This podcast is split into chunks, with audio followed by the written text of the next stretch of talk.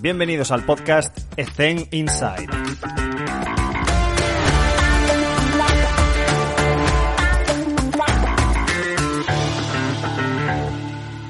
Muy buenas a todos. Hoy os dejo con una entrevista muy especial con Enrique Salinas, que hemos podido compartir un tiempo en el confinamiento y para que conozcáis un poquito más a Enrique Salinas, es el actual responsable de la preparación física de la cantera del Unicaja.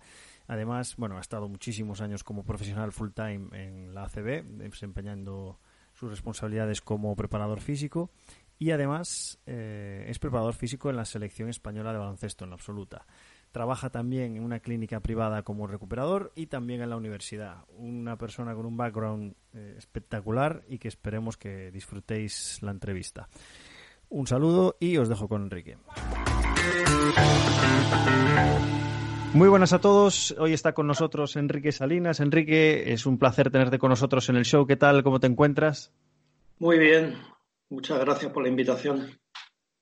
A ti, estamos encantados de tenerte con nosotros. Para empezar, me gustaría preguntarte, por ahora que estamos en un confinamiento, es un poco, eh, no viene a cuento, pero me gustaría saber cómo era antes una jornada laboral tipo, para saber tu contexto y tu realidad. Bueno, pues eh, la realidad es mm, antagónica totalmente a, lo que está pasando ahora. Eh, pues mira, mi día a día empieza a las seis y media de la mañana, que es la hora que me levanto, luego llevo a mi hijo al colegio y a partir de ahí a las nueve y media empiezo a trabajar en, clínica, como recuperador y hasta las tres de la tarde y a las cinco de la tarde aproximadamente pues, pues entro en la cantera de Unicaja, que soy el responsable de la preparación física y de lo que es la el área de rendimiento y salud junto a Mario Bárbara, que es el fisioterapeuta de la ACB, y bueno, y esos son pues hasta las 9 de la noche, de 5 a 9, pues ya ducha en el club o en casa y ya para, para, para casa, o sea, eh, muchas horas, muchas horas al, día. La verdad que, eh, bueno, eh, requiere ese tiempo el, el, el, trabajo al cual nos dedicamos nosotros, que, que tiene un componente de, de pasión más que, más que nada, ¿no? Genial. Y en cuanto a, eh, me gustaría saber, eh, una persona como tú que tienes tanta experiencia, ¿cuál es tu filosofía de trabajo en cuanto a la estructuración del trabajo de fuerza, por ejemplo, para que conozcamos un poco también cómo, cómo te gusta trabajar? Eh, bueno, pues tocas un tema muy, muy complejo y más en deportes, en deportes de, de equipo.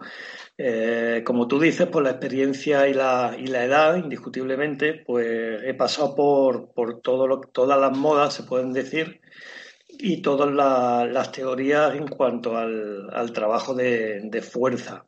Eh, tengo, una, tengo una gran suerte que yo me he formado con, con el mejor, que ha sido González Vadillo, y por lo tanto, pues tengo una concepción de la fuerza eh, muy diferente. Eh, yo me formé con él en el, pues, eh, sería el 95, 96, o sea que, que yo conozco a Vadillo de hace muchísimo tiempo.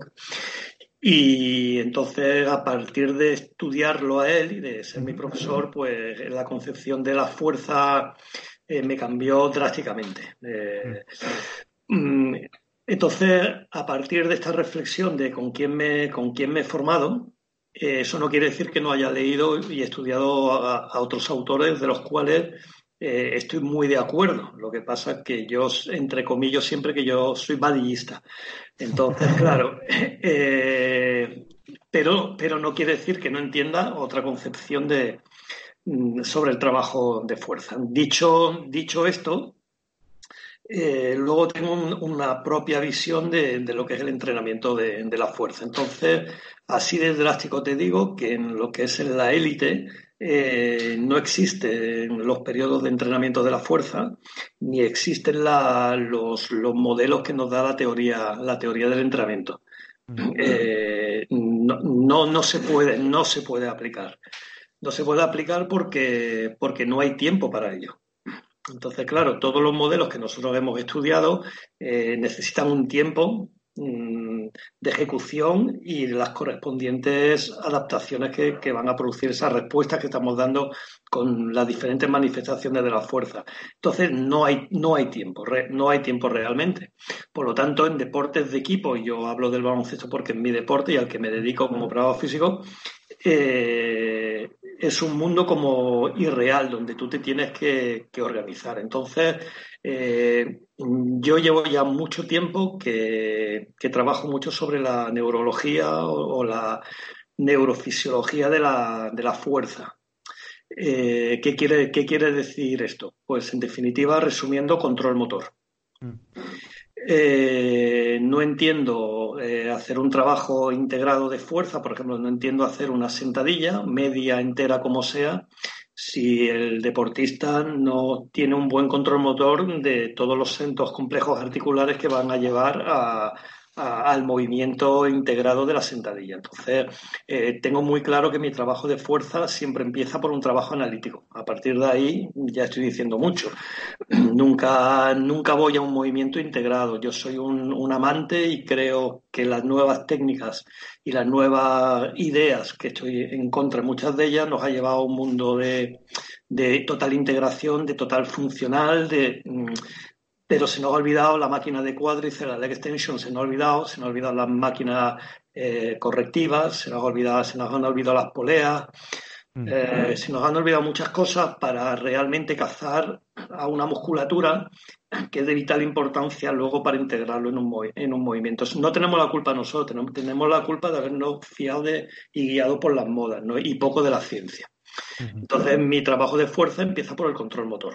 Y una vez que, el control motor de una estructura, yo creo, creo que lo tengo ya, eh, o presuntamente creo que lo tengo ya conseguido, ya lo voy integrando ya en movimientos más, integrados o más complejos y ya sí puedo hablar de entrenamiento de fuerza con modelos de entrenamiento de la fuerza. Yo personalmente me guío por Vadillo, por el carácter del esfuerzo de Vadillo, que es la mejor aproximación que se puede hacer para no equivocarte de, zona de, entrenamiento. Es muy difícil equivocarte si lo, si lo sigues si lo bien. Y, y, ese, y ese es mi modelo, de lo analítico a lo integrado, pero me puedo pasar mucho tiempo en un trabajo analítico antes de pasar a un, a un movimiento complejo. Le doy mucha importancia a lo que es el control motor, de estructurar mucho lo que es las señales aferentes a la médula espinal eh, para conseguir que una articulación esté, bien estabilizada y posteriormente, pues ya, como te digo, ¿no? ya ir paso a paso integrando y, por supuesto, basándome en, estudios científicos en la evolución de, esos ejercicios a nivel de electromiografía muscular, lo que dice la bibliografía, etcétera. Y en cuanto a la particularidad de estos ejercicios neuromusculares en la introducción de, em, pues eso, este tipo de ejercicios en los calentamientos para esas partes finales de la activación para entrar a la pista o incluso introducirlas en los calentamientos de partidos, ¿cuál es tu opinión con respecto a eso? Bueno, yo eh, creo que el, el calentamiento, una de las, una de las cosas que posiblemente ya se están haciendo, pero que menos hemos hecho, es la activación mm, neuromuscular mm. mediante isometrías de baja intensidad. Creo que, que, ahora se está haciendo. Yo en una ponencia en el Congreso de Prueba Físico de nuestro, yo hice una de mis ponencias fue precisamente eso, de, de cómo activar antes del calentamiento. Entonces creo que, hay que hacer un trabajo, que hay que hacer un trabajo de activación neuromuscular, tú lo has dicho correctamente, eh, antes de.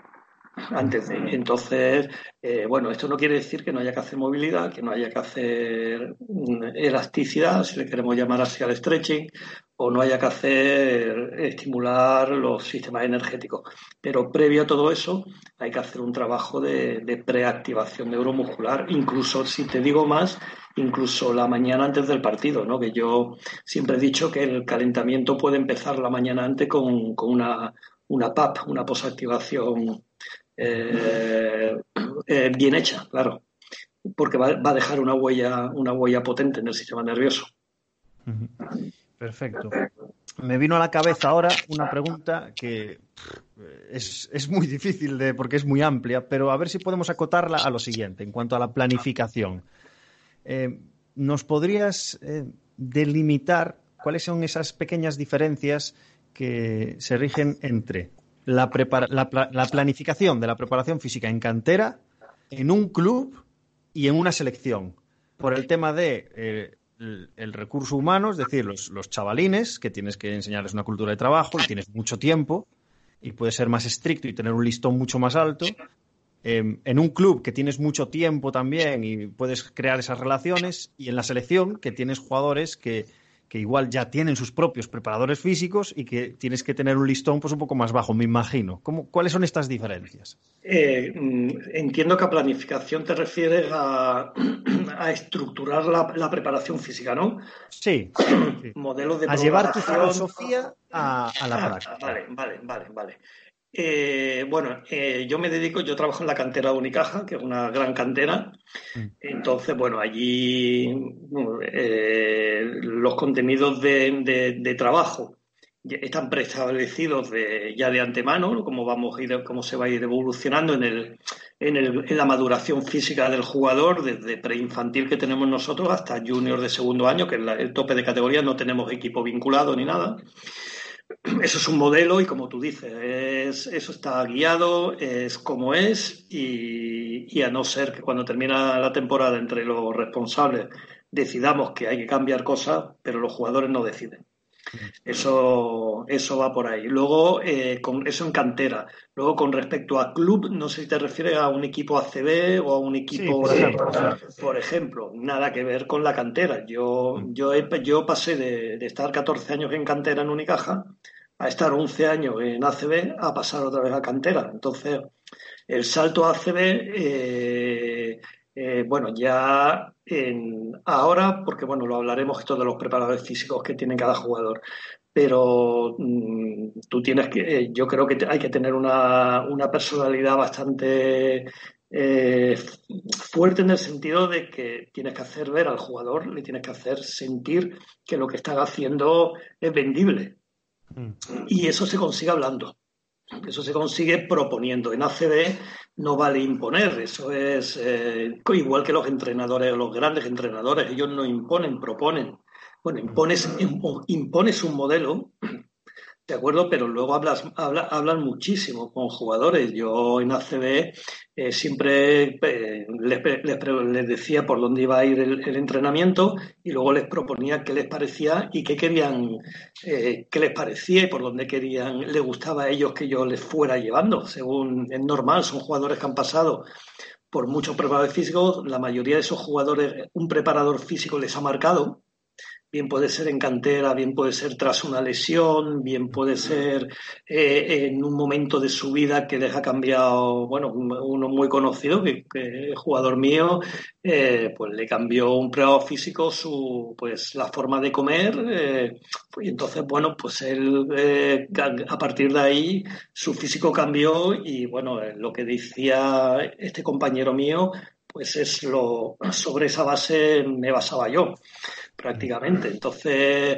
eh, creo que es muy importante, sin perder tu personalidad y tu objetivo, eh, ver por, por dónde puedes llevar para que ese jugador esté lo mejor optimizado posible. Y optimización no quiere decir máximo nivel, sino es un nivel óptimo de rendimiento en, en, la, en la pista. Y luego, en selección española, eh, pues no tiene nada que ver porque yo tengo que manejar, que tengo que gestionar como a cuatro o cinco mm, compañeros nuestros, eh, que son los preparadores físicos individuales de, de, de muchos jugadores.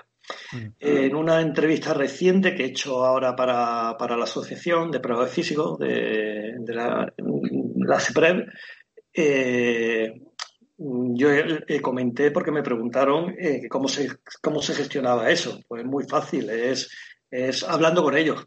Entonces, en el momento que empieza una, una, una, concentración con la española, yo este año tenía a cuatro compañeros allí en Madrid. Eh, y pues yo les decía, mirar, quiero que veáis los entrenamientos para que sepáis, porque yo les daba la planificación del entrenamiento, la sesión. Les decía, pues hoy es esto, tantos minutos y esto, pero vosotros no entendéis los ítems de Escariolo, yo sí. Quedaros a verlo porque un sin vendar nuestro puede ser un vendado para ti en tu equipo. O, entonces, una vez que ellos se familiarizaron con el contexto nuestro, técnico, del, del equipo del cuerpo técnico de selección, pues, y lo vieron, pues ellos ya decían, oye, pues es verdad, pues oye, que, este que parece aquí que vosotros lo, interpretáis como sin vendar y eh, pues sí que es verdad que es duro. Entonces, ellos a partir de ahí, yo les daba la semana y ellos estructuraban el trabajo con, con, los, con sus jugadores aparte. La verdad es que ha sido extraordinaria la colaboración que yo, que yo he tenido con ellos, porque bueno, somos compañeros y, y, hay que, hay que hacerlo así. Y lo más importante es que los jugadores eh, se sienten cómodos con sus preparadores físicos. Yo ahora mismo estoy en este lado del escaparate, que es la selección española, pero a lo mejor un día estoy llevando un jugador y me gustaría que se hiciese lo que yo hago con, los compañeros. Y creo que el futuro va por ahí y nos tenemos que adaptar todos los preparadores físicos, tenemos que, yo el primero, ¿eh? tenemos que quitarnos los, los egos y, empezar a, a, trabajar pues con dos preparadores físicos de jugadores que pueden venir una semana a estar con nosotros y, hay que darle naturalidad, hay que darle forma y, hay, que, hay que coordinarlo, porque al, final el que, el que tiene que rendir es el, es el jugador. Eso, eh, no sé si te he contestado. Sí, sí, por lo difícil que era, porque hablar de planificación en esas tres áreas, me parece muy interesante lo que comentabas de la comunicación, que es, que es, que es fundamental. Y me, y me acordé de un compañero que en este caso está en el fútbol, que decía, Alex, yo les peso todos los días. Y, joder, porque está en un club de, muy alto nivel. Y joder, en serio, qué coñazo, ¿no? Y de, pero no lo hago por el peso, lo hago para hablar con ellos, para obligarme y obligarles a hablar con ellos todos los días, preguntarle qué tal, tienes algún problema, alguna molestia del entrenamiento de ayer, para saber si a, nivel emocional pues ha pasado algo. Y, y, me, pareció muy interesante, que parece una tontería, pero obligarte de esa manera a los dos a, tener ese contacto inicial en el día, pues, pues provoca eso, lo que dices tú, tener una comunicación diaria constante de forma rutinaria con tus jugadores, que es fundamental. es fundamental, es que, mira, el modelo, aparte que yo he trabajado con grandes entrenadores y ahora trabajo con uno muy grande, mm. eh, y al final eh, yo mi modelo de preparación física ese no lo cambio. No lo cambio porque es en el que creo. Eh, cojo cosas de todo el mundo, pero mi modelo es mi modelo. Eh, pero mm, eh, estoy abierto a todas las opiniones de los jugadores mm. y las escucho, las escucho. Y, si, y, luego muchas veces las escucho, se las transmito al entrenador y en cuanto a cargas, a lo mejor, pues imagínate que te vienen los jugadores, pues llevamos tres sesiones, muy, ¿qué pasa aquí? ¿Cuándo se va? Yo transmito, el entrenador escucha, mm, luego decidimos o no, y si es a nivel de un jugador que te dice que está cansado y que no quiere hacer ese trabajo de, que tú has planteado, yo con mi compañero Javi, a lo mejor hemos planteado, y un jugador te, pues yo lo escucho, ¿cómo, cómo que voy a obligar? Si tú me estás, un profesional te está diciendo que estoy cansado. Los jugadores no son, no son vagos, eso es mentira. Los jugadores no son irresponsables, no es verdad. Los jugadores si tienen un dolor, tienen un dolor y si están cansados, tienen, están cansados. Eh, pasa que desde la parte, desde el, entrenador, eh, siempre nos creemos que, pues que, no son duros, que yo es que ya no, no, no creo en esa forma de, de trabajar. El jugador no te va a dar el máximo rendimiento si está cómodo en un grupo. tal cual. Estoy, totalmente de acuerdo. Última, última cuestión relacionada con la planificación es, eh, además porque yo no he estado nunca en un momento como ese, pero ante un partido clave en una competición súper importante, este partido es, eh, hay que ganarlo sí o sí y, y puede provocar una medalla. ¿Cambias algo? ¿Metes algo? ¿Hay algo especial? ¿Hay alguna fórmula que con tu experiencia digas, esto me funcionó en el pasado, lo voy a meter a ver qué tal funciona, o eres más de continuar con la rutina para no... ¿Cómo, cómo, cómo es esto? ¿Cómo preparas una competición importantísima? Vale, eh, ¿Cómo preparo el mundial, por ejemplo, como lo preparamos, ¿no? El cuerpo técnico, mi compañero Javi también, cómo lo, cómo lo, cómo lo intentamos integrar eh, tantas cosas, eh, requiere mucho tiempo previo. O sea, no, no se planifica un mundial en una semana, como, como se puede entender, ¿no? Eh, máximo, si, si tenemos un, eh, un entrenador, afortunadamente, pues tan, eh, tan metódico como se debe ser, con, con, con todo lo que puede condicionar alguna variable que te puede desestabilizar el, el grupo. Entonces, bueno, a partir de un mes antes estás preparando lo que es el, eh, la, planificación. La, dentro de la planificación no solamente es el entrenamiento, son los viajes, eh, son los hoteles, son los, traslados en autobús, el tiempo que tardas en un, de una ciudad a otra, el tiempo de vuelo, eh, todas esas cosas, a la hora que llegas con el jet lag, eh, eh, ¿Entiendes? Son, son, muchas cosas que tienes que tener en cuenta. Una vez que todo eso ya lo tienes, ya te vas a lo, lo fácil, que es eh, diseñar la propuesta de, de, entrenamientos que vas a hacer. Bueno, pues tenemos tantos días antes de la competición, pues nos salen tantos entrenamientos. Y pues vamos a decidir cuántos tácticos, vendados, sin vendar y, de condición física. Y luego todos los voluntarios que son la, mayoría. Ya decir que la preparación física el modelo, mm, yo no estoy en la CB ya, pero bueno, ya creo que se va llevando más, es el modelo, me gusta el, el, modelo NBA, que es el jugador, el tema de preparación física y técnica individual, lo hace cuando él quieren, entre comillas, se le propone o antes del entrenamiento o después del entrenamiento o en el día libre. Eh, eh, ¿Por qué? Porque hay que ser eficiente, porque lo importante es la parte de, de básquet, la parte táctica, esa es la parte principal importante. Lo demás son contenidos importantes, pero que el jugador se puede puede decidir cuándo, cuándo, cuándo, cuándo hace su preparación física. Eso es, creo que es un modelo que ya está llegando, pero que, llegará. Hemos criticado mucho al fútbol porque hacían una sesión y creo que nosotros ya tendremos y ya estamos haciendo una sesión y, será y será lo que habrá que hacer en el del futuro con el modelo de competición eh, eh, que, tenemos, ¿no? Es, un poco absurdo. Y bueno, ya cerrando lo de eh, una vez que tienes, que ya tienes ese modelo de planificación hecho totalmente, de, lo, de lo, gordo, de lo, pues, pues ya es en el día a día es intentar no salirte del guion. Entonces, cuando llega la competición importante, en este caso en el Mundial semifinales, nosotros no hacemos nada nuevo. Mm. No hacemos, no tocamos nada nuevo, no, se hace nada nuevo, absolutamente nada nuevo. El calentamiento prepartido es el mismo, el, mismo. Son, yo tengo eh, por la mañana, si comemos por la tarde, si son 6, 7 minutos de calentamiento, o entre 6 y 7, son 6, 7 con, la misma, con, con los mismos ejercicios. Yo no cambio nada, absolutamente nada. O sea que yo personalmente, nada, absolutamente nada. Creo que no hay que cambiar nada, también te lo digo como, como recomendación. Y eh, pongámonos en la tesitura de preparadores físicos que, están solos, que, están solos ante el peligro, en un equipo de, de 12 jugadores. ¿Y cómo solucionamos el problema logístico? Porque claro, si estamos yendo hacia la individualización, eh, 1 o 12 no es un buen ratio. Entonces, ¿qué estrategias y recomendaciones, consejos le das a ese preparador físico para que resuelva ese problema de tener grandes grupos de entrenadores, de jugadores, perdón, pues por ejemplo, poner tandas o cómo, cómo le ayudas a solucionar ese problema. Vale, bueno, yo ese problema lo he tenido 11 años.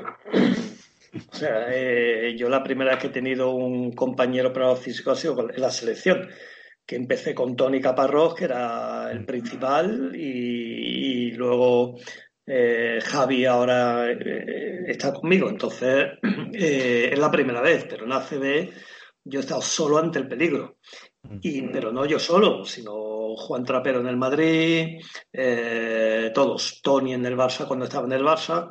Vale, el, el modelo tiene que cambiar y afortunadamente ha cambiado. Los grandes clubes eh, Real Madrid, eh, Juan tiene un ayudante, eh, en Valencia hay un ayudante, en, Barça, en Barça hay, hay adaptadores y hay ayudantes.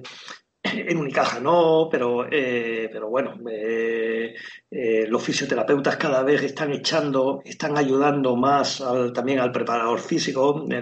creo que el fisioterapeuta, para mí, aunque, aunque ellos no nos quieran no, no, no ellos, sino los, sus dirigentes no los quiero de cerca, ¿de acuerdo? Porque yo con los fisioterapeutas todo lo contrario, son grandes compañeros, grandes amigos y he aprendido de ellos una barbaridad. Eh, eh, creo que ellos pueden echar una mano muy importante también. Entonces, bueno, pues involucrar a un fisioterapeuta a que te ayude, porque es difícil que el club quiera integrar otro preparador físico. Esto no es el fútbol, no se maneja el dinero, el dinero que hay en el fútbol, ni mucho menos. Donde yo coincidí con el Sevilla ahora con la selección, el Sevilla de fútbol, y coincidí con los con tres preparadores físicos, con uno era Oliver, que estuvo en Zaragoza, y eh, Caro y Pepe y Pepe, no me acuerdo cómo, se llama, eh, Pepe, Conde. O sea, eh, tres preparadores físicos jamás que viajan los tres. Eh, bueno, baloncesto somos uno. Entonces, ¿yo qué he hecho siempre? Bueno, pues sobre todo he hecho grupos. Mm. He hecho grupos de trabajo. He hecho antes de en la sesión en la sesión de la mañana normalmente pues la mitad del grupo preparación física la otra mitad técnica individual y táctica individual y luego cambio se rotaba o antes del entrenamiento táctico vendado, un grupito y luego al final del entrenamiento otro. Pero yo, ya llevaba en hace mucho tiempo sin entrenar con la plantilla completa. Prefería mm. lunes 4, martes 4 y miércoles 4. Ya, ya tenía a, a los 12.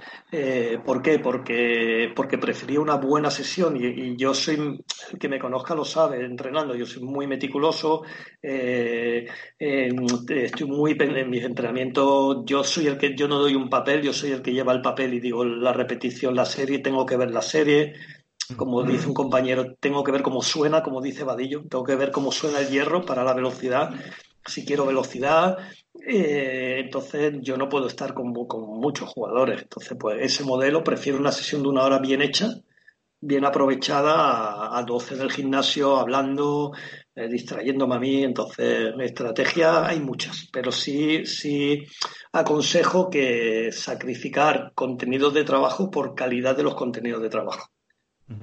¿Y, eres de una sesión, dos sesiones? ¿Cuántos estímulos te gusta meter? a la semana. Eh, eh, ¿En preparación física o en, claro, porque Me imagino que en el calentamiento también meterás algo del trabajo, también para compensar. Claro, sobre todo en selección española. En selección española nosotros le llamamos calentamiento por poner, por, por poner algo, porque por, por estructurar una sesión. Pero, pero deberíamos de poner eh, preparación física. Ya. Porque, es un ladrillo que tienes que ir sumando cada día. Porque, porque nosotros en el calentamiento, el calentamiento es una sesión de preparación física porque metemos siempre un objetivo, una cuña física, que mm. puede ser lo que te he dicho, puede ser una cuña de control motor, puede ser una cuña de velocidad, eh, puede ser una cuña eh, de estabilidad eh, de un segmento articular que nos interesa, el tobillo, por ejemplo, y ese día le dedicamos más al tobillo. entonces, es un calentamiento con un objetivo, nosotros le, llamamos, para que el cuerpo técnico no se líe, le ponemos calentamiento y ponemos, y ponemos prevención.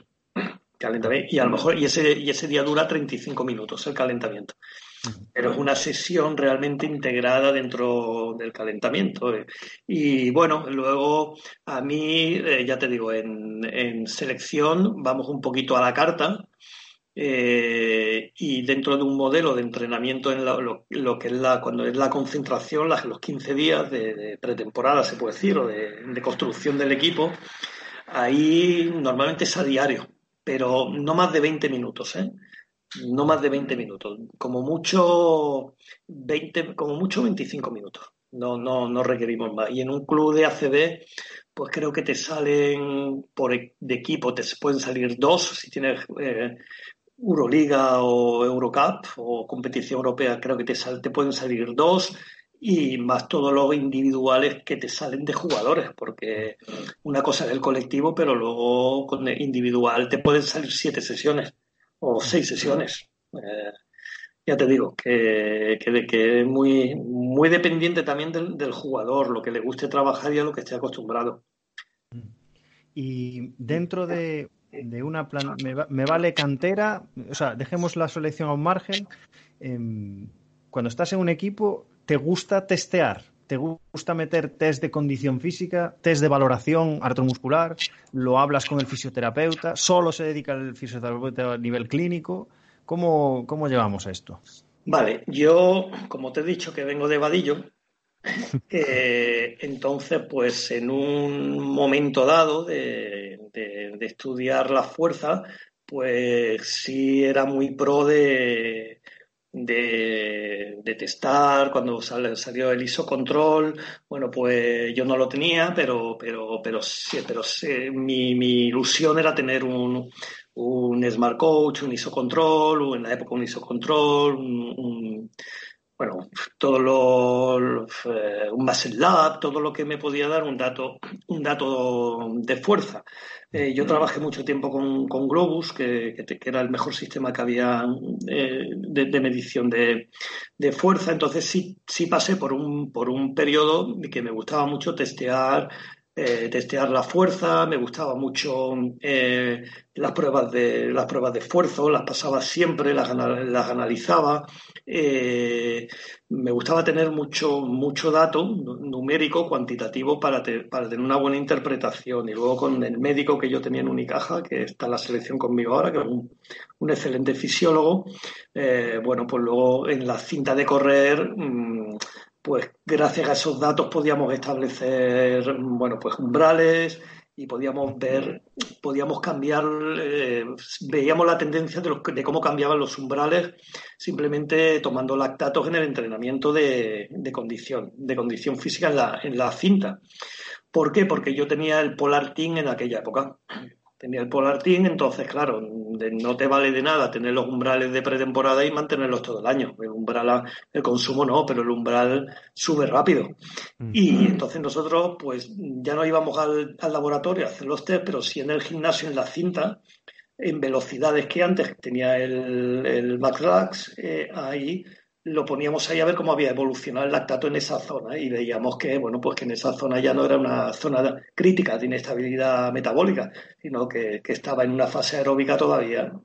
Y, bueno, y sacábamos los parámetros y ya el, el Polar Team lo íbamos reciclando constantemente. Entonces, tuve una época muy, muy, muy, muy de, muy de eso. Eh, y cero, y cero del control motor. ¿De acuerdo? Pero luego mi cabeza cambió, porque te digo que, la, la, verdad que el aprendizaje de uno mismo, ¿no?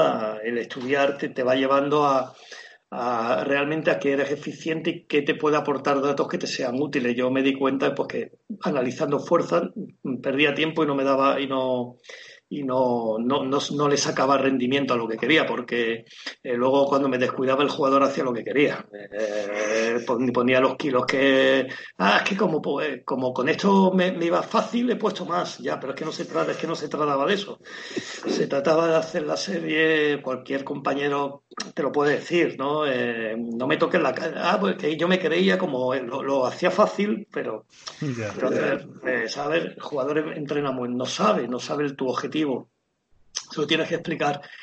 Y de ahí pasé, bueno, ya hace mucho tiempo, ya empecé cuando ya me especialidad en, neurología, en neurofisiología, con las técnicas de activación muscular y demás, pues ahí ya cambió mi paradigma de test y ya, ya, fue, eh, eh, ya fue analizar lo que es la calidad del movimiento, pues con el, bien con, los test neuromusculares proprioceptivos de, eh, para ver los rangos de movimiento de las articulaciones. Eso me interesa a mí más ya que un test de fuerza. A mí, ¿eh? A mí, que, ya, que ya he tocado lo otro. A mí ahora mismo, en este estadio mío, me, da mucha más información, un bloqueo de una cadera, que, que pues genere 200 newton en, una pierna. Eh, ese valor ya no me interesa, eh, pero sí me interesa que no haya un bloqueo en, una sacrilaquia o que un tobillo eh, tenga una flexión dorsal de, pues, de, menos de 36 grados. ¿no? Pues eso, eso sí me preocupa. Entonces, eso hoy por hoy lo soy muy metódico, lo analizo muchísimo eh, y, intervengo en función del déficit que me dan esos test. Entonces, esos test, eh, hoy por hoy, son los, los test que paso, son osteoarticulares, osteoarticulares musculares, ¿de acuerdo? Eh, con componente neuromuscular. Mm, y es en lo que se basa luego mi, mi inicio del trabajo de la fuerza, que es lo que te comentaba al inicio.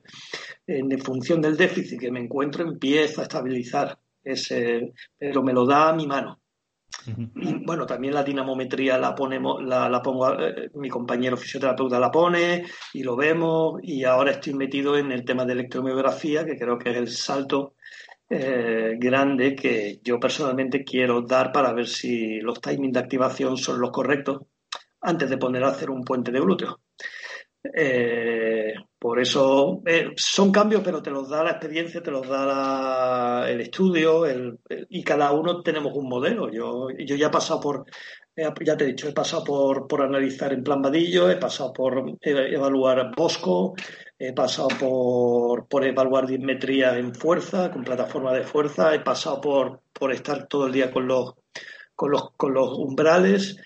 Y bueno, como ahora, y eso lo hacía cuando estaba en ACD, y ahora como ya estoy en cantera, y en cantera de Unicaja hay 150 niños, pues, pues ni hay test de fuerza, ni hay, de fuerza me refiero con encoder, ni con plataforma, ni hay Polar Team, ni existe, ni existe nada de esto. Ahora en selección pues estamos con el sistema WIMU, y que lo estamos aprendiendo, porque es difícil aprenderlo, es difícil interpretar datos, eso es una cosa que, nos perdemos los programas físicos, eh, son mucha cantidad de datos que no, nos, que no nos sirven. Nosotros tenemos un ingeniero, de hecho, eh, amigo que, nos filtra los datos porque, porque es la única manera de, sacar una lectura de algo, es que te lo haga alguien, un, ingeniero, que, que, que, te haga un algoritmo entendido porque si no, cada vez creo menos. Creo, menos.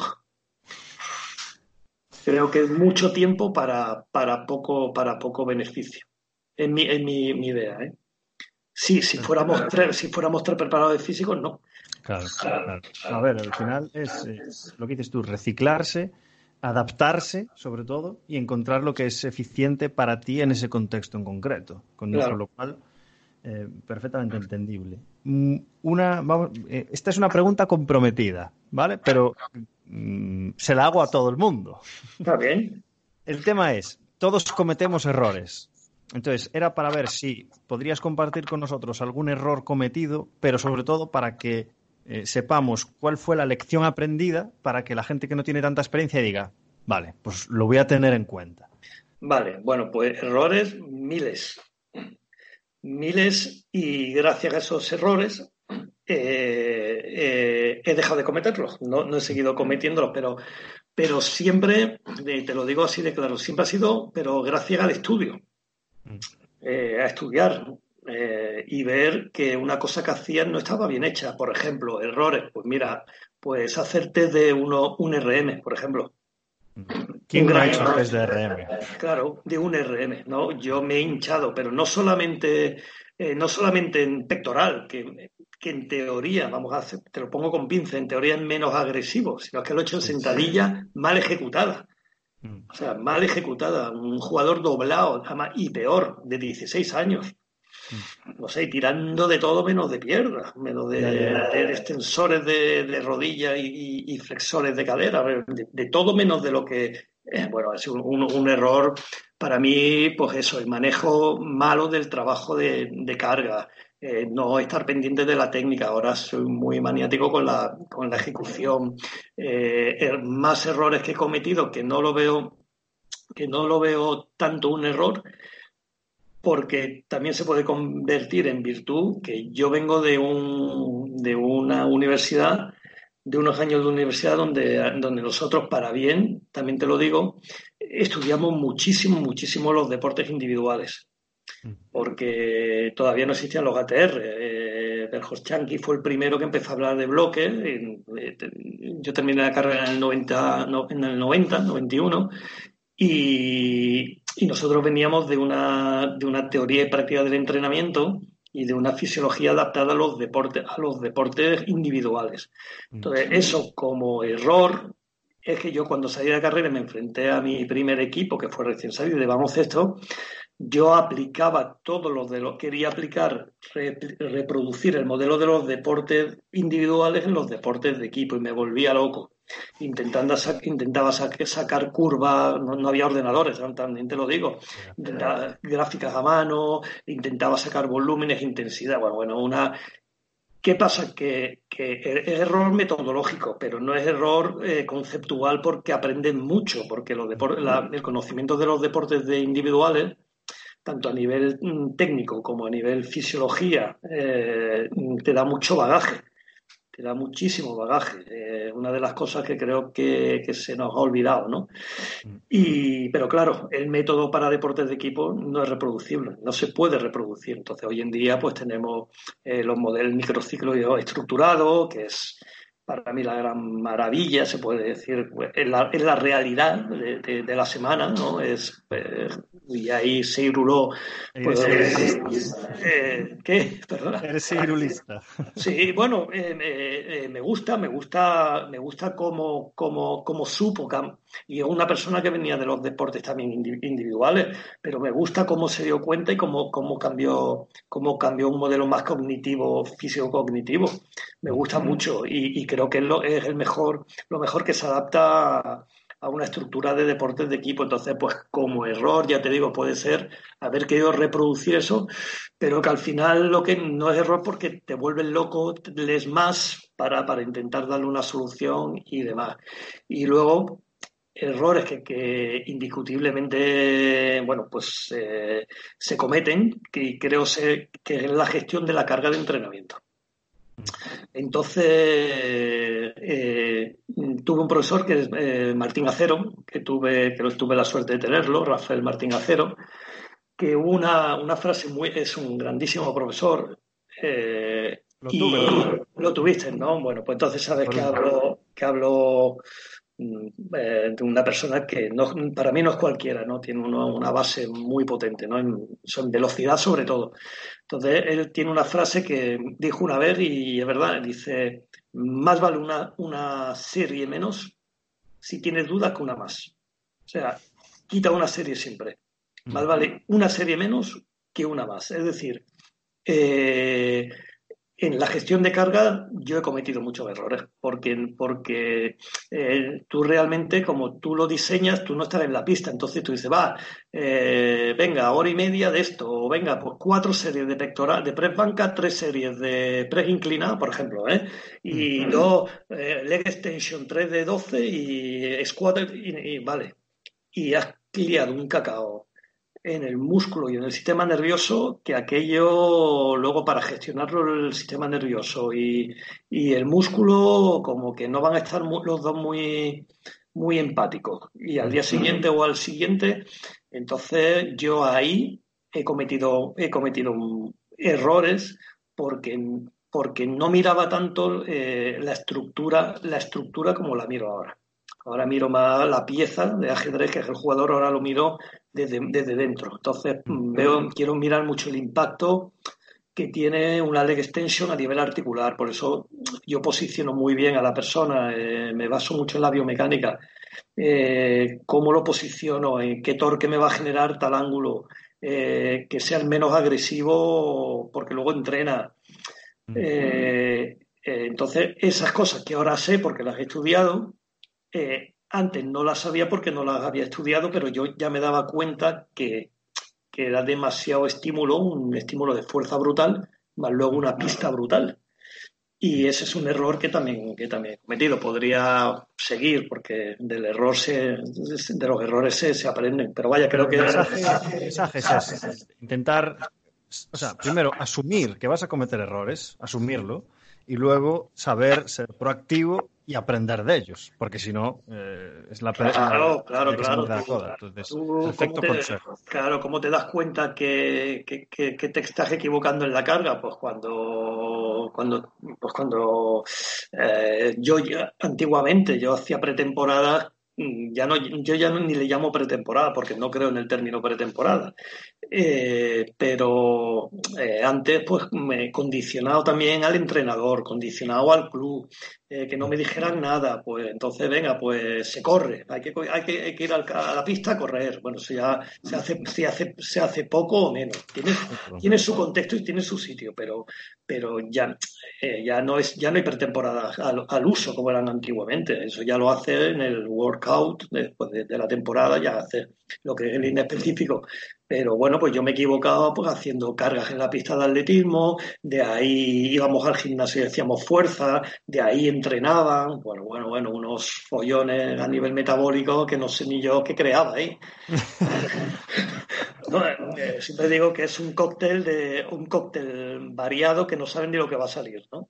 pero, pero porque no, porque no lo pensamos a nivel fisiología por eso digo yo que la, yo soy profesor de fisiología en la universidad y, por eso eh, creo que el, consejo es que hay que basarse en, la mecánica y en la fisiología articular y, del ejercicio para, equivocarte menos.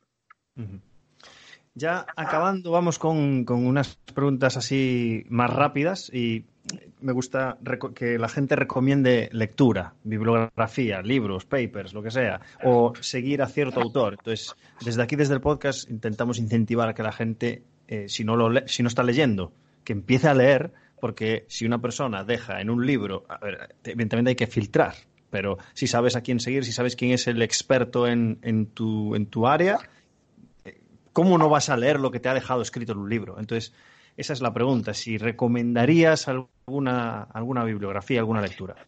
Hombre, claro, claro. Eh, empezando por eh, Vadillo, me imagino. Empezando por todo lo de Vadillo. Indiscutiblemente, indiscutiblemente, eh, Vadillo hay que estudiarlo.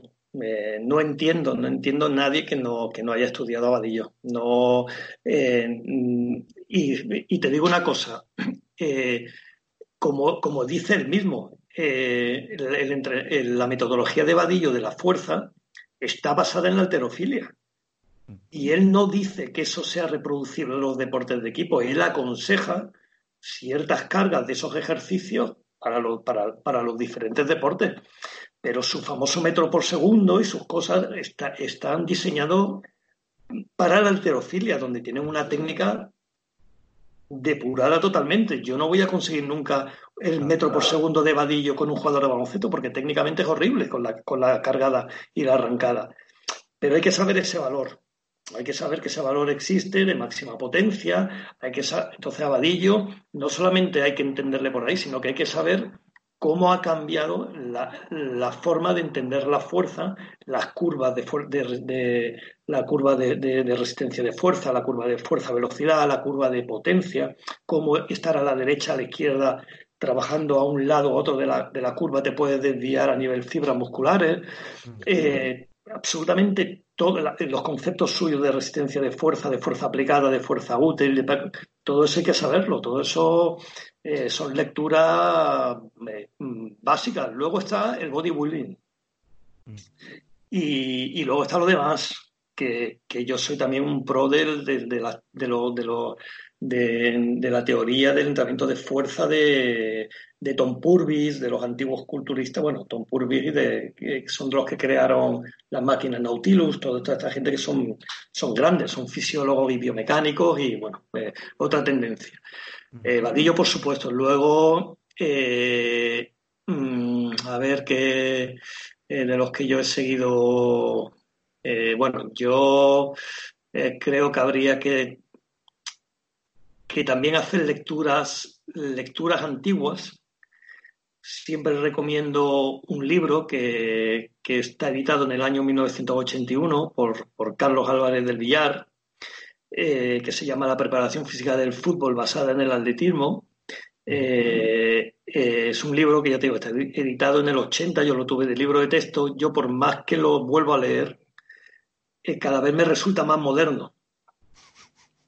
Entonces, eh, eh, ahora mismo que se, que, se habla mucho de los landing, que se habla mucho de, de, los vectores horizontales, vectores verticales, de, los perfiles de fuerza, de todas estas cosas, ya, ya se resumió todo eso en un, en un, gran libro que antiguamente se llamaba La Biblia de la Teoría del Entrenamiento.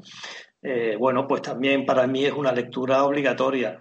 Luego, por mi, por mis estudios, eh, bueno, pues sí o sí, los Kapanji eh, son para mí eh, dentro de obligatorias para conocer la mecánica, pues es muy difícil sabértelo entero. Mm. nadie lo va a saber, ni tiene, tiene que ser alguien brillantísimo, pero pero sí tener, tener el concepto Kapanji lo tienes que tener en la cabeza para programar los entrenamientos eh, de fuerza o cualquier, bueno, eh, entrenamiento de fuerza. Entrenamiento de fuerza al final es un ejercicio, cualquier ejercicio fuerza, gestión, gestión de, eh, de fuerzas externas e internas, ¿no? Es, lo que hace al final el, el, cuerpo. Y eso siempre, siempre lo tendría presente también a los Kapanji. en fisiología, siempre también, porque creo que es el más fácil de entender, pero a la vez el más completo, todo lo de López Chicharro. Mm.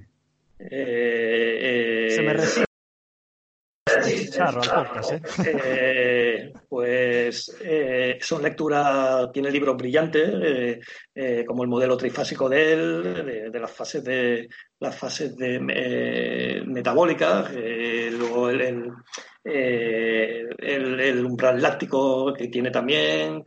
ahora ha escrito un libro sobre el HIT, muy interesante también a nivel fisiología.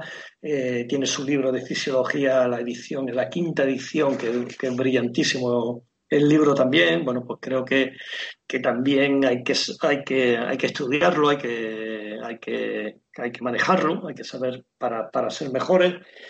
Y, no sé, no sé qué. Ah, por supuesto.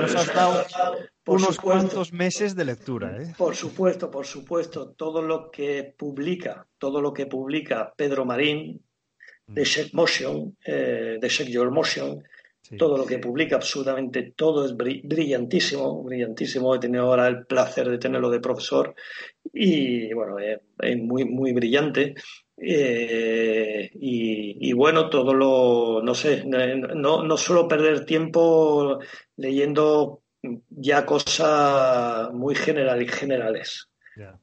No suelo perder, intento, intento profundizar, por eso el Kapanji me gusta porque cada vez que lo leo mucho, cada vez que lo, retomo, eh, saco algo nuevo y me he podido a lo mejor leer y, subrayar y copiar en papel eh, la movilidad de, la coxofemoral y cada vez que lo vuelvo a leer saco una cosa nueva de, la coxofemoral. Entonces son, son libros que tienen cada día eh, y experiencia le vas sacando más, más provecho. Y siempre en papel, eso sí. Por supuesto, no, no, soy capaz de leerlos. Siempre paso muchas horas delante del ordenador. Estamos preparados para el papel. la mano es un elemento del sistema nervioso que va relacionado con la, con la focalización de la atención. Mm. Y, por eso es mucho más, más receptivo y más queda mejor todo en, la memoria si trabajas sobre papel y bolígrafo. ¿Y qué opinas del de, eh, sistema educativo de Finlandia que está empezando a enseñar a manejar la tablet antes que, la escritura? Eh, bueno, pues un error, indiscutiblemente. Eh, solamente te tienes que ir a cualquier libro de neurofisiología los informes PISA demuestran que Finlandia está es top eh, todos los años. Vale, pero habrá que ver eh, cómo está sesgada esa información del tipo de, top. ¿Eh? Lo mismo, lo mismo son mentes muy, muy cuadriculadas, muy ingenieras, poco, poco creativas. Claro, exacto. Poco, poco creativa. Entonces, es cierto que lo mismo, bueno, pues tienen, eh, te ven un edificio de, de, todos los lados a la primera, mm, pero luego haya poca, tengan poca intuición a lo mejor para ver el edificio en, en vivo, ¿no? o no, poder, Eh, entonces, eh, este, es, indiscutible que, tenemos áreas del cerebro que son pues, el habla de Wernicke, el, del habla de Wernicke, el área, el área 3 de, la, manipulación de objetos. Tienes, tienes ahí una serie de, sitios en el sistema nervioso que están preparados para recibir información de, las manos, que están preparadas para recibir información de ojo, ojo-mano. Mm. Eh, y, de, y, de, y, de, crear y de hacer ejercicio y de, y de ejercitar. Entonces, bueno, no digo que no, pero, pero bueno, alguna, entre comillas, tara tendrán también, nosotros tendremos la tara de posiblemente de la de menos eh, visión ingeniera, ¿no? Le digo yo, ¿no? Eh, de, de, de puzzle, pero, pero bueno, creo que la creatividad, la creatividad es un pincel en la mano y una paleta. Qué bueno. Esta es la última pregunta, Enrique. Siempre es la misma. ¿Qué consejo le darías al Enrique de 20 años? Eh, bueno, cuando tenía 20, 20 años, bueno, estaba terminando la carrera prácticamente. Me quedaban un par de años, creo. Eh, si, si es a nivel, a nivel laboral, eh, te diría que sería, sería mucho más inteligente a la hora de, los contratos. Por ejemplo, eh, tendría el no más fácil en la boca.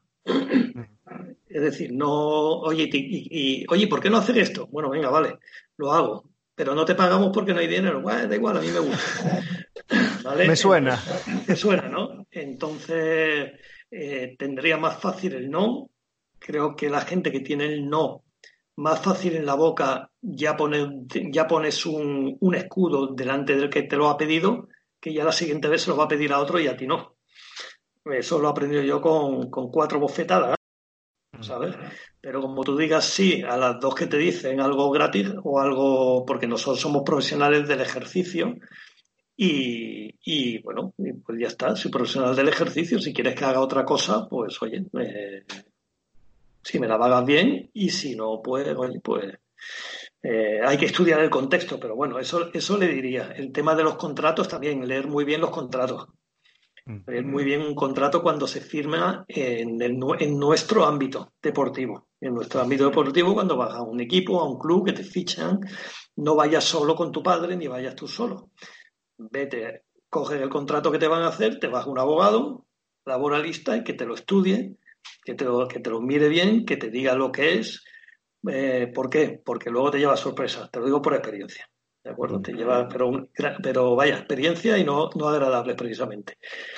Ese sería uno, uno de los consejos que daría. Y luego, pues, consejo, consejo, bueno, pues eh, eh, basarte en el estudio en, para, y en las lecturas para, para ser mejor profesional y no en el YouTube. Eh, entonces, pues eso es una cosa que mi amigo Juan Trapero dice que hoy eh, pues mucha gente quiere mm, acceder a la universidad del YouTube, lo llama así, universidad del YouTube, pues para, para copiar cosas cortapegas que al final no deja de ser un cortapega pero se te olvida realmente el por qué alguien ha hecho ese ejercicio, ¿no? Vale, o que me encanta este puente de glúteo, qué bien, que pero bueno, y tú sabes por qué, por qué lo está haciendo con talones apoyados, tú sabes por qué está apoyando plantas, tú sabes por qué te estás fijando que lo está haciendo elevando solamente eh, puntas de los dedos y no, y no el pie, o no te estás fijando en eso, o estás copiando que has puesto ejercicios para glúteos, y venga, me los descargo y, los pongo mañana. Entonces, menos universidad del YouTube, como dice Trapero, y más, y más lectura, más lectura científica, y más lectura, más libros, y más teoría de entrenamiento, y más, y más ciencia, porque si nos quejamos de que no, si nos quejamos de que no estamos valorados y si nos quejamos de que no nos integran en el mundo de, de la salud, por ejemplo, es porque mucha culpa también la tenemos nosotros. Sí, sí, 25% de colegiados. Empezando por ahí. Pues empezando por ahí. Ah. Pues empezando por ahí, en Andalucía también muy poquito, vaya. Entonces, claro, eh, eh, si queremos realmente entrar en que tenemos que entrar, yo no entiendo cómo no estamos dentro de, las, de las actividades profesionales sanitarias.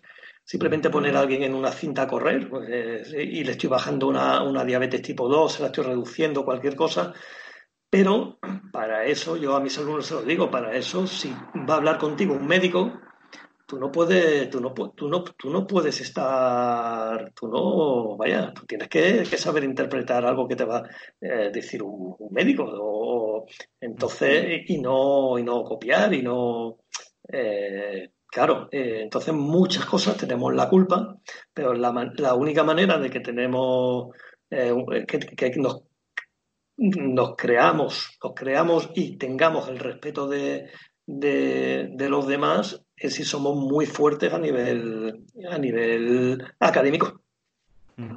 Que, me consta, ¿eh? porque yo la verdad que viene gente, vienen chavales de otros días de la Universidad de Almería que están haciendo doctorados a medir, que vinieron a medir perfiles de fuerza-velocidad. Bueno, bueno, bueno, son talentos, bueno, es una cosa por donde hay, gente fantástica, maravillosa, eh, y bueno, con unos niveles brutales, brutales en todo, en todas las áreas. Pero hay un, hay un grueso que es al que hay que, hay que tirar de las orejas para que, para que realmente ayude. Como tú dices, colegiándose lo primero. De acuerdo con, lo que acabas de comentar. Enrique, muchísimas gracias por esta entrevista. Me ha pasado genial. Que te cuides mucho. Un saludo desde aquí y muchísimas gracias, ¿vale? Nada, aquí me tienes para lo que quieras. Un saludo.